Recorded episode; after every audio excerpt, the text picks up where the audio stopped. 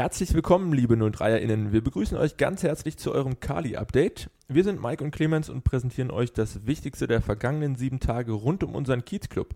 Beginnen werden wir, wie ihr das gewohnt seid, mit einem kurzen Blick auf unsere erste Mannschaft. Dafür bei uns im Studio der noch Co-Trainer unseres Regionalliga-Teams, Matthias Brohn. Grüß dich, Matze. Guten Morgen. Guten Morgen, Matze. Ja, gestern ging es ja wieder in die Vollen für uns am Mittwochnachmittag. Äh, der Optik Rathenow war zu Gast hier bei dem Testrückspiel im Kali.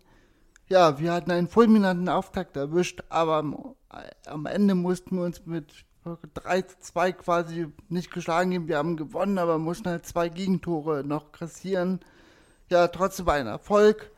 Wie hast du das Spiel gesehen oder wie habt ihr das Spiel im Team äh, quasi gesehen?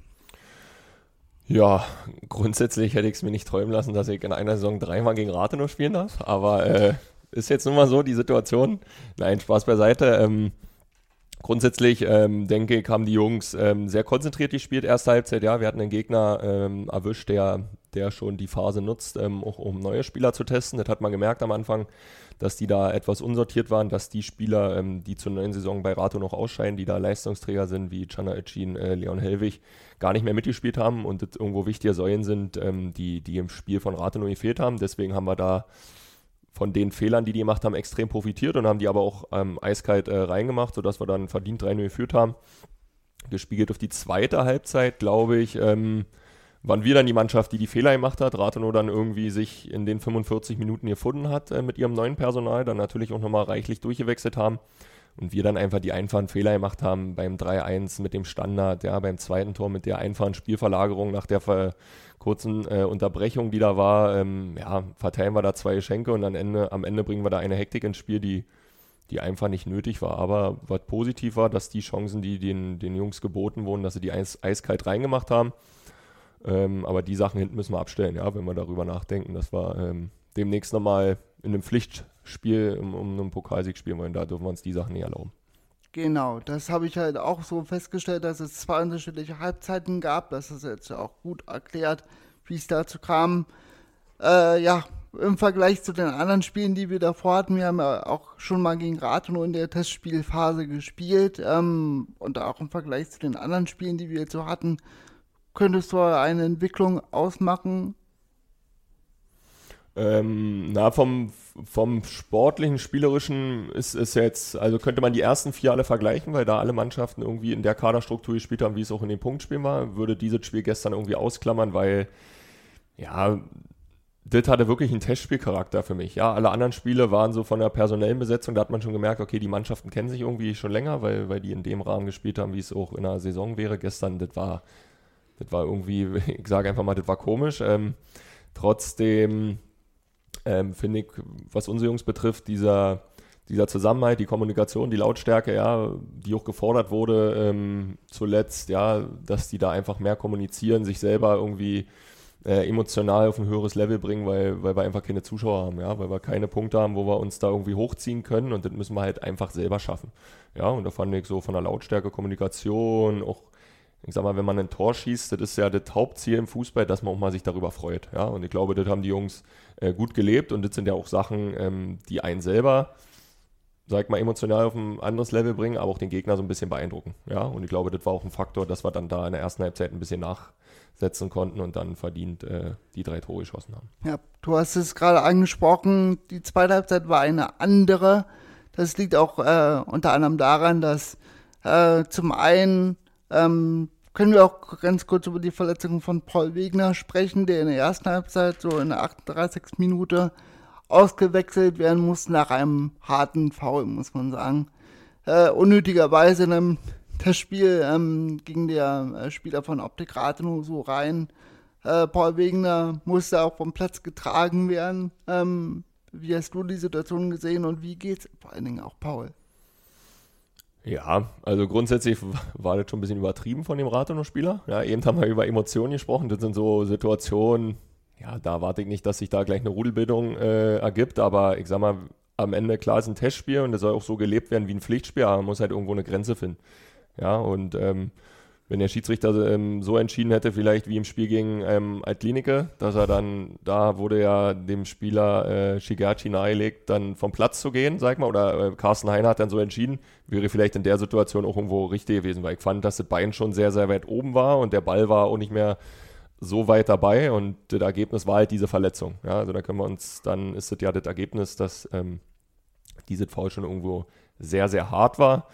Hinzu kommt, dass Paul halt schon Probleme hatte an dem Fuß, ja, der getaped war und wenn ein Fuß getaped ist, der halt nicht mehr so viel Spielraum hat in alle Richtungen und dann mit viel Kraft in eine neue Richtung gebracht wird und das war halt der Fall und er konnte halt nicht mehr richtig auftreten. Ich denke, dass es nicht so schlimm ist. Wurde er noch besser, auch nach dem Spiel konnte er schon, schon besser ähm, den Fuß bewegen und äh, mit Martin ist er ja da, oder bei Martin ist er am besten Händen, sodass wir, ähm, denke ich, ihn hoffentlich schnell wieder auf dem Platz sehen.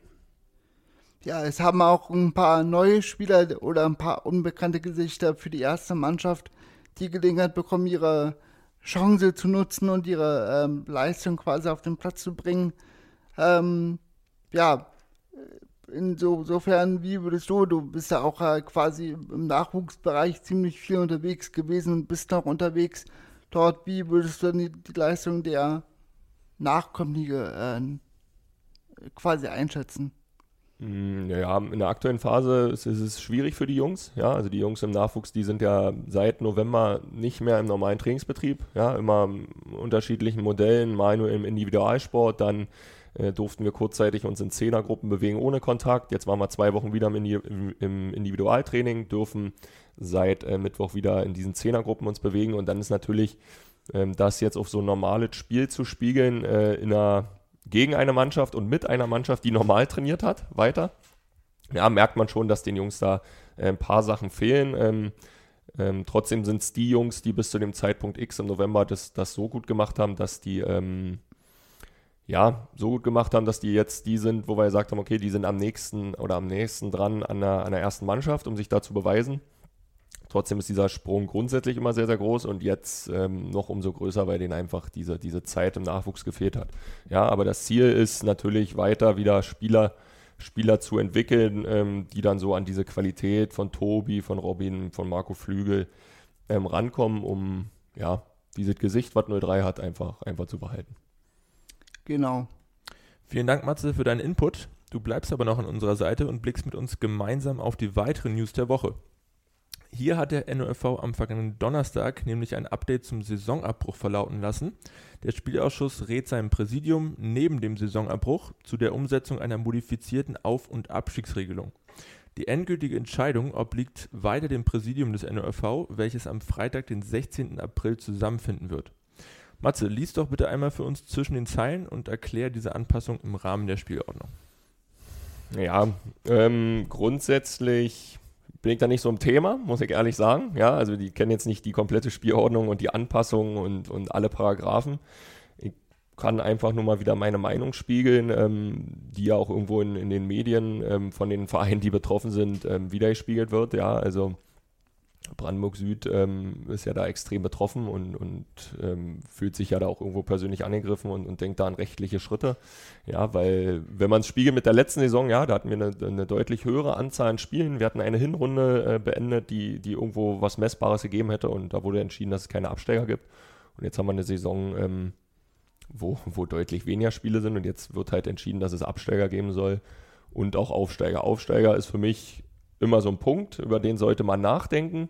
Ja, man sollte, man sollte sportlich immer belohnen, ja, wenn es einen Abbruch gibt, aber man sollte sportlich nicht entlohnen. Ja, und ich glaube, diese Spielordnung, um das nochmal aufzugreifen, ich glaube, da das muss noch ein bisschen greifbarer gemacht werden für die Vereine, ja. Ob man dann sagt, okay, man arbeitet mit Prozenten und sagt, wenn so und so viel Prozent der Liga beendet sind, wenn man über einen Abbruch nachdenkt, dann äh, steigt einer ab. Wenn wir die Anzahl erreichen, dann zwei und dann potenziert man das immer nach oben ja, äh, Richtung einer volle, vollen Saison, aber äh, sich jetzt hinzustellen und das komplett anders zu machen als letztes Jahr, ist für mich ähm, irgendwo unverständlich, ja, ohne vorher mit dem Verein in Austausch zu gehen. Wenn wir vielleicht jetzt auf unsere Liga gucken, vielleicht hat jemand mit Bischofswerder gesprochen und das sind vielleicht auch deren Gedanken, dass sie gar nicht melden wollen, ja, aber äh, bei Brandenburg Süd, wenn man die Reaktion sieht, äh, scheint da vorher keine Information geflossen zu sein.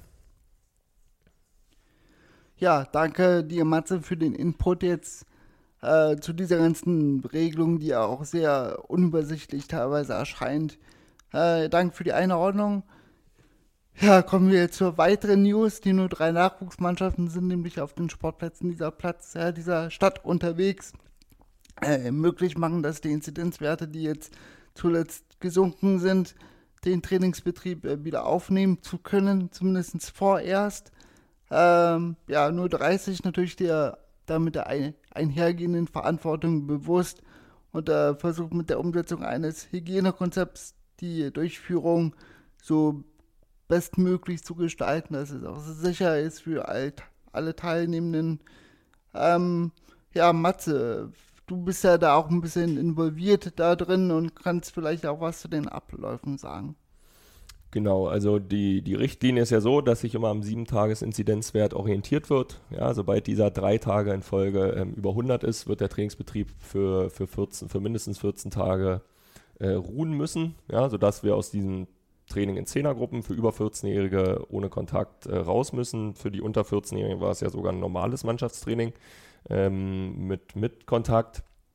Äh, und wir dann in diesen 14 Tagen sag ich mal, den größten Fokus auf den Tag 10 bis 12 legen. Ja, wenn am Tag 10 bis 12 der Wert unter 100 ist, wird praktisch ähm, diese Einschränkung in der Eindämmungsverordnung wieder aufgehoben und ab dem 14. Tag dürfen wir dann wieder normal trainieren. Ja, diesen Zeitraum hatten wir ja jetzt gehabt vom 31. März bis jetzt vergangene Mittwoch, also gestern. Ähm, und jetzt geht es praktisch wieder los, dass wir täglich diesen, diesen Inzidenzwert beobachten und ja, hoffen, dass er halt nicht so schnell wieder äh, über 100 kommt. Vielen Dank äh, für die Erläuterung. Heute wieder Mammutprogramm für dich. Aber vielen Dank nochmal, dass du da immer Rede und Antwort stehst. Zum Abschluss des heutigen Newsletters möchten wir noch einmal auf den digitalen Mitgliederinformationsabend am kommenden Montag, den 19. April hinweisen. Da eine Präsenzmitgliederversammlung nach intensiver Prüfung nach wie vor nicht möglich ist, möchte euch der Vorstand auf diesem Wege in die aktuellen Herausforderungen des Vereins mit einbeziehen. Alle Infos dazu und zu allen weiteren News der Woche findet ihr wie immer auf unserer Homepage. Ja, das war es auch heute wieder mit dem Kali-Update für diese Woche. Wir hoffen, wir konnten euch gut informieren und auch unterhalten. Ihr habt Spaß gehabt im besten Fall. Wenn es euch gefallen hat, könnt ihr den Podcast gerne abonnieren und auch weiterempfehlen. Bleibt auch gesund und äh, zuletzt möchte ich nochmal Matze danken und auch Clemens, die hier an meiner Seite stehen.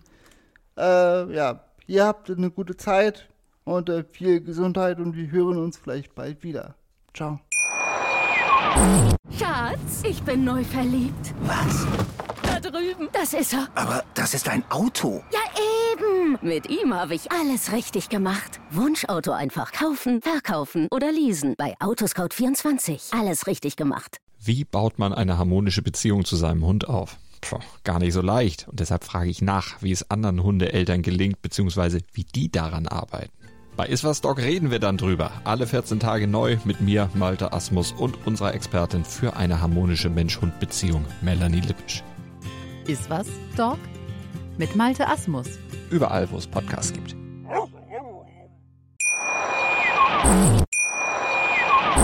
Schatz, ich bin neu verliebt. Was? Da drüben. Das ist er. Aber das ist ein Auto. Ja, eben. Mit ihm habe ich alles richtig gemacht. Wunschauto einfach kaufen, verkaufen oder leasen. Bei Autoscout24. Alles richtig gemacht. Wie baut man eine harmonische Beziehung zu seinem Hund auf? Puh, gar nicht so leicht. Und deshalb frage ich nach, wie es anderen Hundeeltern gelingt, beziehungsweise wie die daran arbeiten. Bei Iswas Dog reden wir dann drüber. Alle 14 Tage neu mit mir, Malte Asmus und unserer Expertin für eine harmonische Mensch-Hund-Beziehung, Melanie Lippisch. Iswas Dog mit Malte Asmus. Überall, wo es Podcasts gibt.